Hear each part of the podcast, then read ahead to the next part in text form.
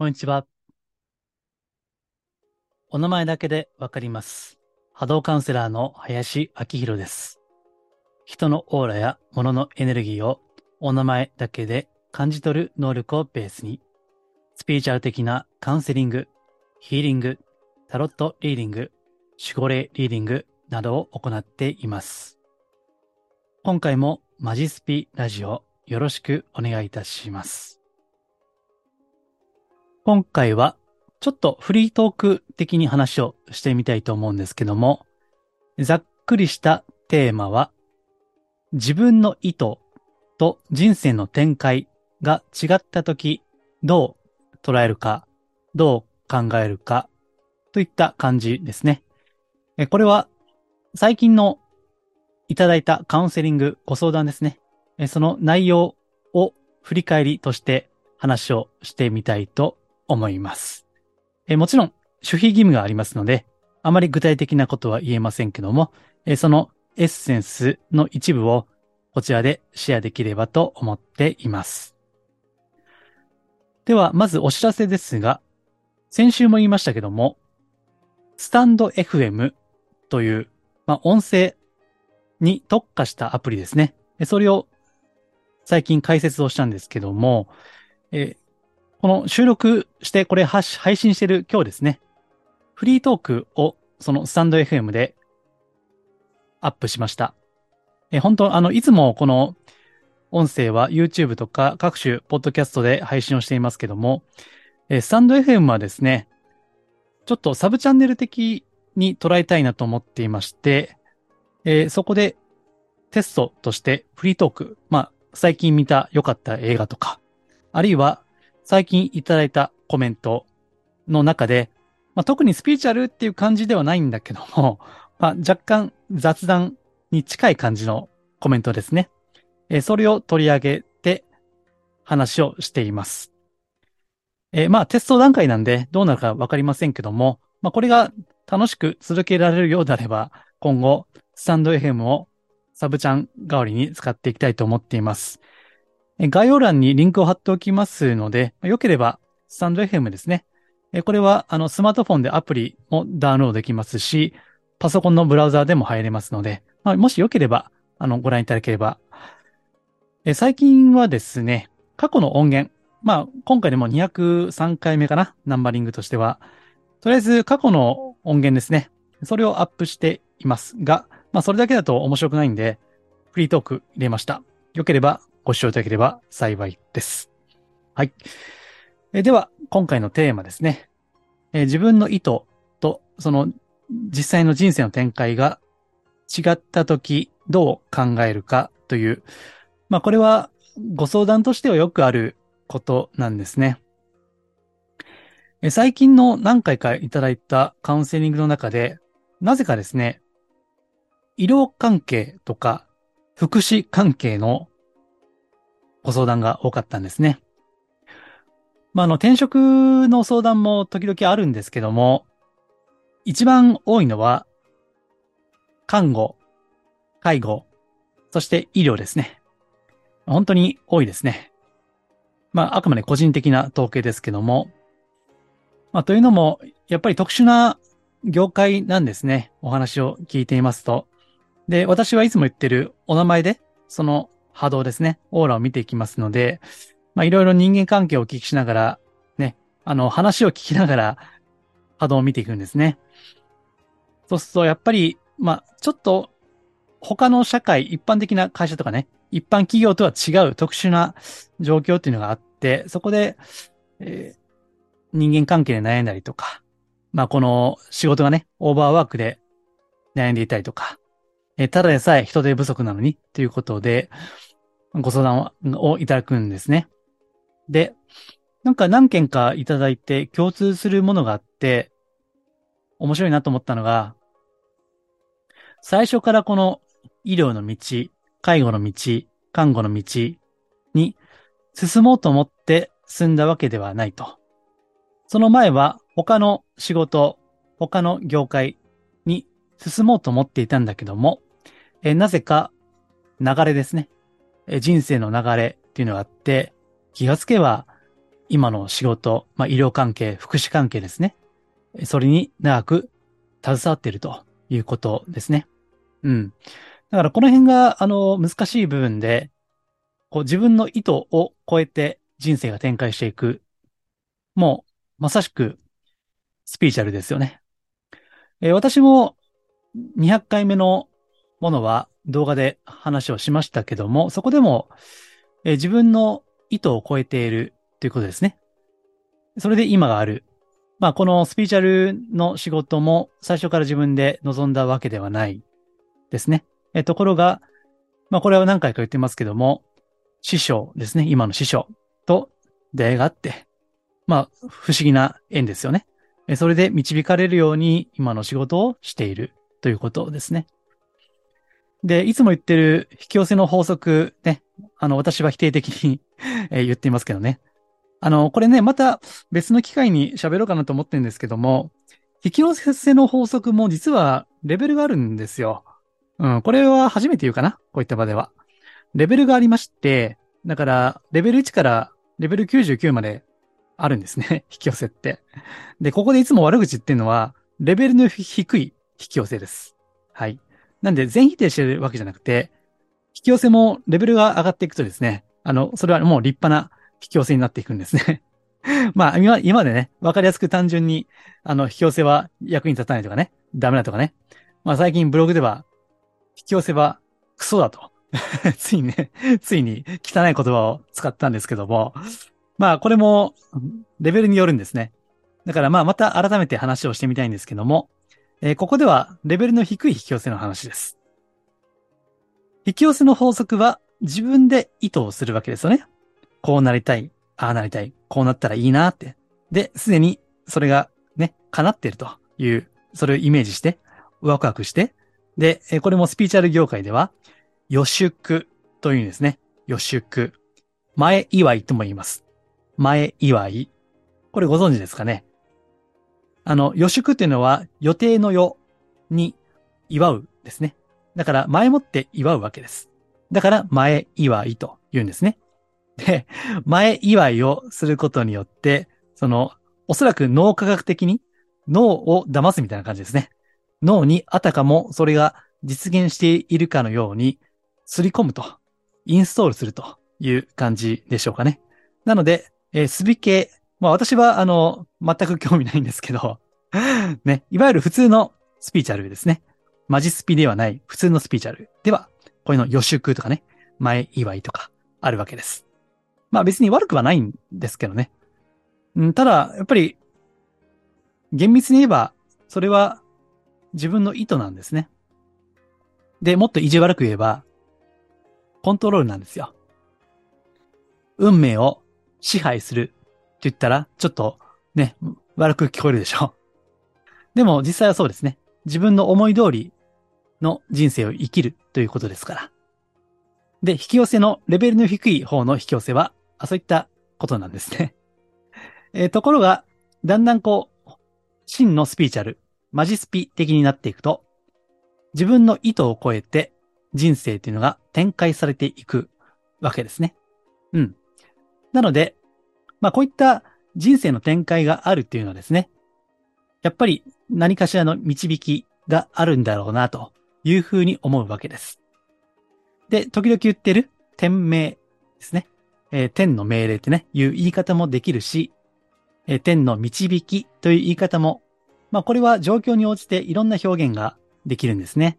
まあなかなか、だから、ちゃんとした定義がこれと、もうこれが絶対正解であるということが決まっていないので、まあそこはね、なかなか面白くもあり、また難しくもあるわけですけども。で、そこで、あの、今後ね、まあこういったご相談の中で違う道に進むべきなのか、あそれとも今の道を歩むべきなのか、ね。今の会社、病院、施設を辞めるべきなのか、また違う道に歩むべきなのか、というですね。まあ、こういった、あの、正解がない問題ですね。えそれに対してご相談をいただくわけなんですね。これはあなた自身もそういうことありませんかね？特に人生の選択とか運命とかいう部分は答えがないんですよね。だから難しい。けど、今の時代っていうのは、Google で検索すれば、正解らしきものが出てくるわけですね。ね、よくあの、YouTube を他の見ていても、まあ、これが正解というね。なんか、あんまり人間って考えたくないんですよ。基本的には。で、前もこれメルマガで答えたんですけども、え人工知能ですね。えこれについてどう思うかということ。まあ、SNS の普及見てもわかりますけど、そういった便利なツールというのは、人間をどんどん考えなくさせるわけですよね。だからどんどんアホになるわけですよね、人間が。まあ文明の進化っていうのはそういうことです。どんどん考えなくなる。車もカーナビが普及することによって、地図を覚えなくても良くなる。それは便利ではあるけれども、しかし、人間の記憶の力だったり、その認識する力ですね。反面、それは、されていく。一長一短なわけですよね。で、最近では、これも何回か前ご紹介しましたけども、例のチャット GPT ですね。まあこれ遊びでお使いになった方もいらっしゃるかなと思うんですけども、まあね、検索するよりも便利ですよね、これはね。私もこの配信日の昨日ですね、ブログ書いてまして、えー、チャット GPT 使いましたね。うん。まあそういった知識聞くとか、わかりやすく整理された情報ですね。まあそれは便利で、チャット GPT 使えば、だいぶスマートに出てくるんでね。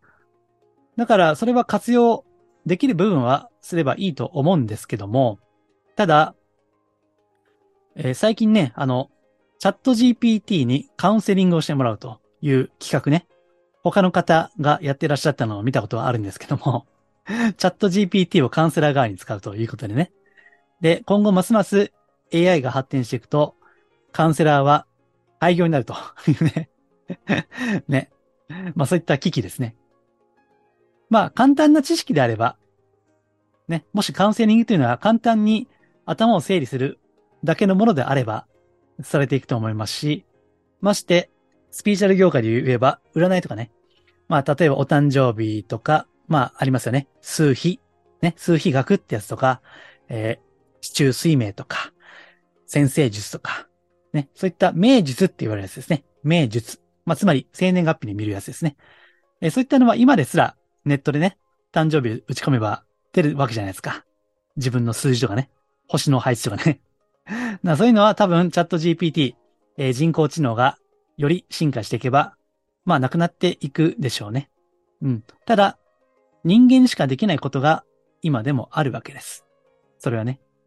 それは何かというと、決断するということですね。えこれは人間にしかできない。今のところは。あつまり、可能性が曖昧な状況ですね。その未来がまだ不確定であるということ。その不確定な未来に対して、こうしようという決断をすること。これは AI にはできない。AI はまだ可能性を提示するということはできると思いますけども、決めるということは人間の領域なんですね。だから、こういったご相談ですとね、特に転職とか進路相談の場合、何が正解なんですか？という問いから入ることがあるわけです。まあでもね、お気持ちとしてはやっぱりね、わかりますよね。例えば、まあちょっと前だと受験のシーズンだったんで、どの学校がいいですか？っていうご相談もね、まあ特にお母さんからですよ。教育熱心なお母さんから、娘の学校ね、息子の進路はっていうご相談があるわけですけども、うん、これもまた正解はないですよね。まあ、特にやりたいことがはっきりと決まっているんであればいいんですけど、おそらくまだ10代であればそうでないことの方が多い。いろいろ曖昧な場合が多いわけですね。その中でいかにして決断をするかということですね。このカウンセリングでやっていくのは、まあ私は占いではないのでね、その決断を支えるということなんですね。えスピーチャルカウンセリングっていうのは本来はそういった答えのない問いに対して決断を促す、あるいはそれを支える場ですね。よく占いであるような、半年後出会いがあるわよとかね。来年は大作会だから気をつけなさいねとか。これはカウンセリングではないですね。なんか、それらまとめてスピーチャルカウンセリングって言われることは、ちょっと個人的には嫌なんですけど、本当は違いますよ、それは。それはカウンセリングではなくて、アドバイスなんですね。あるいは、まあ、コンサルティングとか、うん。まあそういった内容ですよね。だからカウンセリングではないんです。本来答えがないものを自分の魂で深く考えて、そして決断するということですね。で、その時によくあるのが、まあこれはスピーチャル系ですけどね。え、自分がワクワクする方向へ行けというね。うん。あるいは、そうだな。迷ったら困難な方へ行けと。ね、これもあるでしょ。これは多分自己啓発でもありますよね。迷ったら困難な道を行けということ。えー、スピ系であれば、ワクワクする道へ行けと。うん、これはね、よくあることなんですけども、まあこれも正しいとか間違いではないんですよね。一つの決め方の基準なんで、まあ別に悪くはないと思うんですね。ただ、それが本当に仮にもスピリチュアルと名付けるのであれば、もう一つ必要かなと思っているんですね。それは何か？対話ですね。対話。な、何との対話か？天との対話ですね。自分を通じて自分の心の奥深く、そこにある天と対話する。つまり、えこの道は果たして天が、神が、仏が望んでいるものなのだろうか？という、その視点ですね。その眼差しですね。もし、私に天命や使命、まあミッションと言ってもいいですけど、もしそれがあるんであれば、本当に天はこの選択を望んでおられるのだろうか？という問いですね。これが、さっき言ったワクワクする道だったりね。その困難な道だったり、その上でこういった自問自答があるんであればよりいいなと思いますね。うん。で、これは正解や不正解ではないんですね。え人工知能でも Google 先生でも答えられない領域ですね。で、その深く自問自答したかというそのプロセスそのものが大事なんですね。占いでね、あなた A、B、C という道があれば B がいいわよとかね。C がいいわよと。A は絶対ダメよとかね。人に決めてもらう。まあそれが楽なんですけどね。だから占いってニーズあるんですよ。考えたくないからね。考えるのしんどいから。うん。あの、これずっと前ね、原宿を歩いてた時にですね。あの、女子高生かな？なんか会話が聞こえてきましてね。なんか占いの話してたんですよ。ね。で、私、こういった仕事してるんで、特に聞こうと思わなかったんだけど、いきなり占いの トークしてたんでねすげえ聞いちゃって横でね。で、そこでも言ってましたね。その、女子高生らしき二人がね。考えたくないじゃんって。めんどくせえじゃんって。だから決めてもらいたいじゃんってね。言ってました ね。まあ非常にある意味素直ですよね。正直な話ですよね。だから、占いにはニーズがある。自分では考えたくない。その権威と思われる人に決めてもらいたいわけです。うん。まあ私もあの、内容によってはね、例えばどの物件がいいですかみたいな話であれば、あ、この物件がいいですよみたいな話はします。ある種正解をね、提示するわけだけど、まあでも最終的には本人の判断ですよとは言いますけどね。絶対にここにしろとは言わないけど。うん。だからまあ、正解を知った方がいいこともあるだろうし。で自分の進路については、うん、自分で決断をしなければいけませんね。うん。その方が悔いはないわけですから。じっくり考えて、天との対話、自問自答してね。うん。本来スピーチャルカウンセリングっていうのは、その苦しいプロセス。それを支えるということです。うん。これは通常のカウンセリングもそうですよ。別にスピーチャルに限らず。深いカウンセリング、普通の心理カウンセリングはみんなスピーチャルです。オーラがどうのこうのとか、守護霊がどうのこうのとか、一言も言わなくても、深い対話が成立するんであれば、それはスピーチャルです。うん。まあ、この辺の言葉の定義は、まあいいとしてね。あの、深い自問自答があって、たとえ振り返った時にその決断が間違えていたとしてもですよ。いいんです、それはね。そのプロセスが大事なんですね。たとえそれが間違っていたとしても、それは必要なんですよね。おそらくね。必要があって、その間違いも起こっているわけです。ですから、間違いとか正解ではない。自分で決断して決める。そしてその後、委ねるということですよね。自分は導かれているという、そこに委ねていくということ。まあこれはね、やっぱりかなりの覚悟はいるんですね。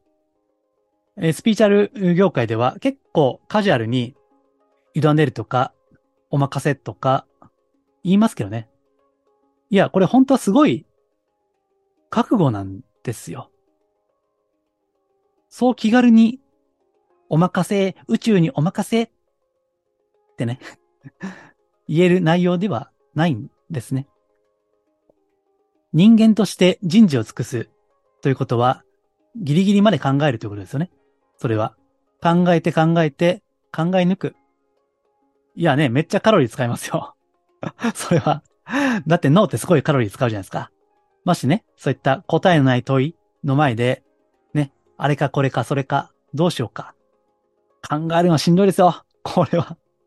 ほんとしんどい。けどね、そんだけ考えるっていうのが、実は人事を尽くす。ということなんです。うん。まあ、それはね、だから、自分が本当にこれは天が望む道なんだろうかというのは、ねこれもよく言ってるけど、祈りですよね。それそのものがね。うん。それはね、すごい、スピーチャル的に生きることに対しては大事ですよね。で、守護霊とかね、あの、いつも言ってる守護人とかね。まあ、これはいろんな言い方ありますけど、ハイヤーセルフって言うじゃないですか。ね、私あんまりカタカナ文字は苦手なんで使いませんけどね。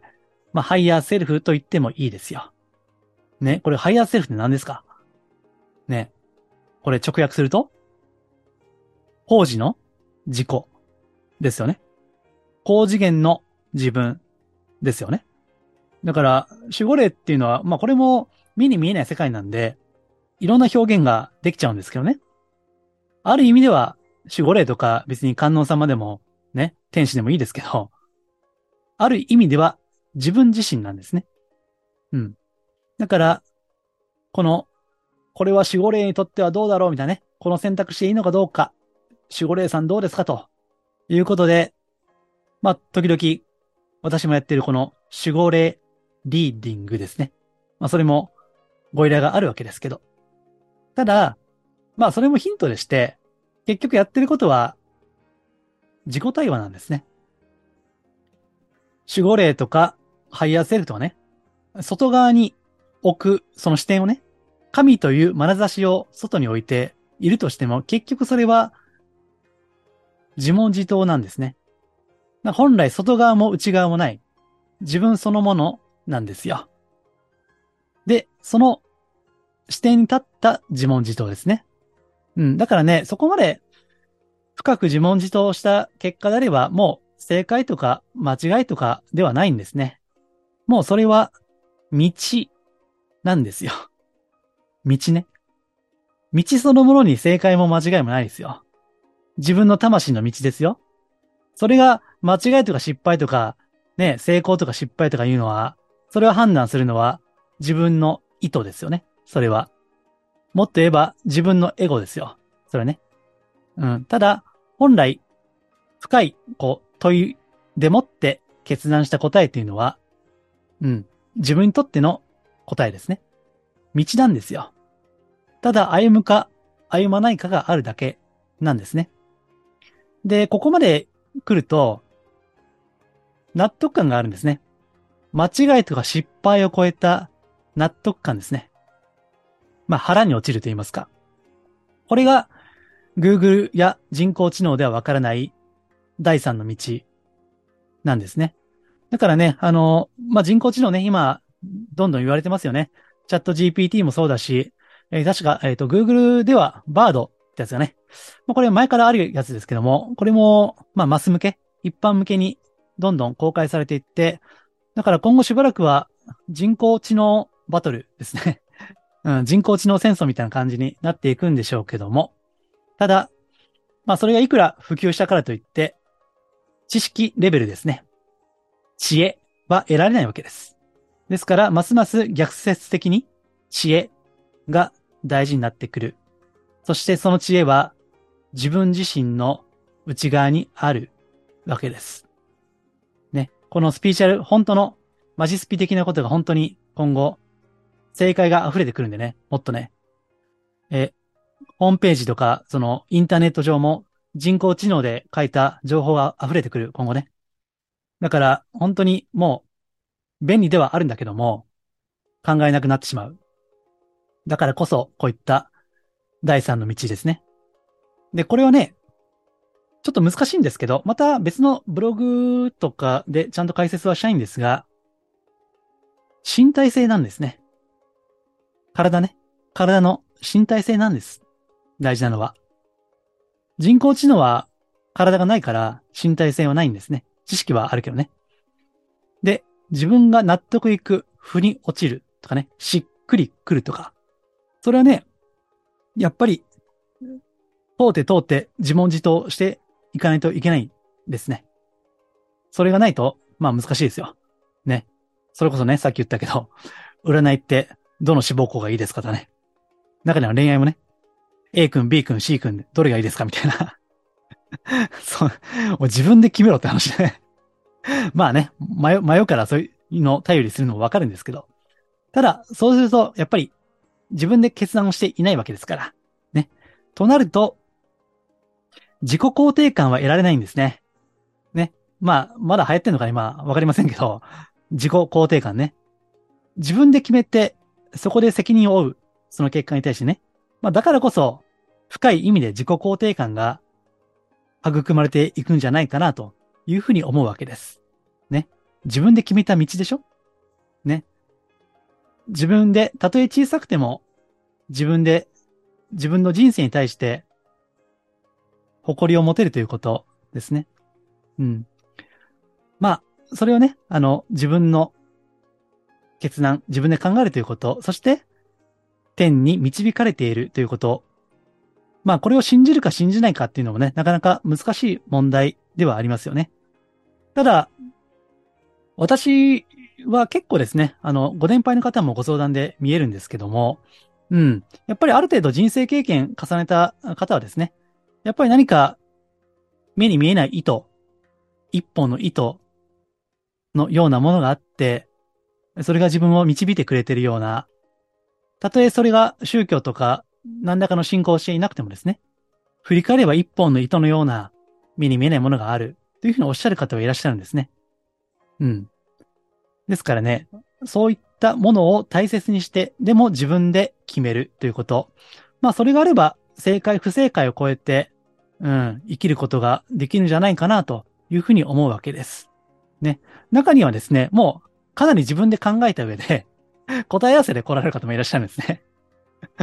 ね、本当になんか、あの、林さんどう思いますかみたいな感じでね、来るんですけど、まあ私じゃ日見から言うとね、あ、やっぱり、あ、あ、そうですよねって言ってそれでね、もうサクッと終わって、お帰りになる方もいらっしゃるんですけども、うん、まあそれはいいですよね、非常に。ね、やっぱりまあ、あのー、自分で考えてね、でもどっか検証すると、第三者的にね、まそれも、うん、使い方としてはありかなというふうに思いますね。はい。うん。まあ、今回ちょっと雑談的な感じになりましたけども、この自分の意図した方向性と、そして実際に展開する人生ですね。運命とか。それが食い違った場合、どうするか。あるいはちょっと自分の方向と導かれている方向が違う場合どうするかということですね。うん。まあ、それに対しての考え方、ヒントですね。えー、特に正解はない。Google で検索しても見つからない。占いでも答えは出ない。自分で決めるしかないということですね。でも、それが本当は生きるということではないんでしょうか魂の道というのは本来そういったことではないんでしょうか厳しいからこそ深い喜びもあるんではないでしょうかえということを述べてみました。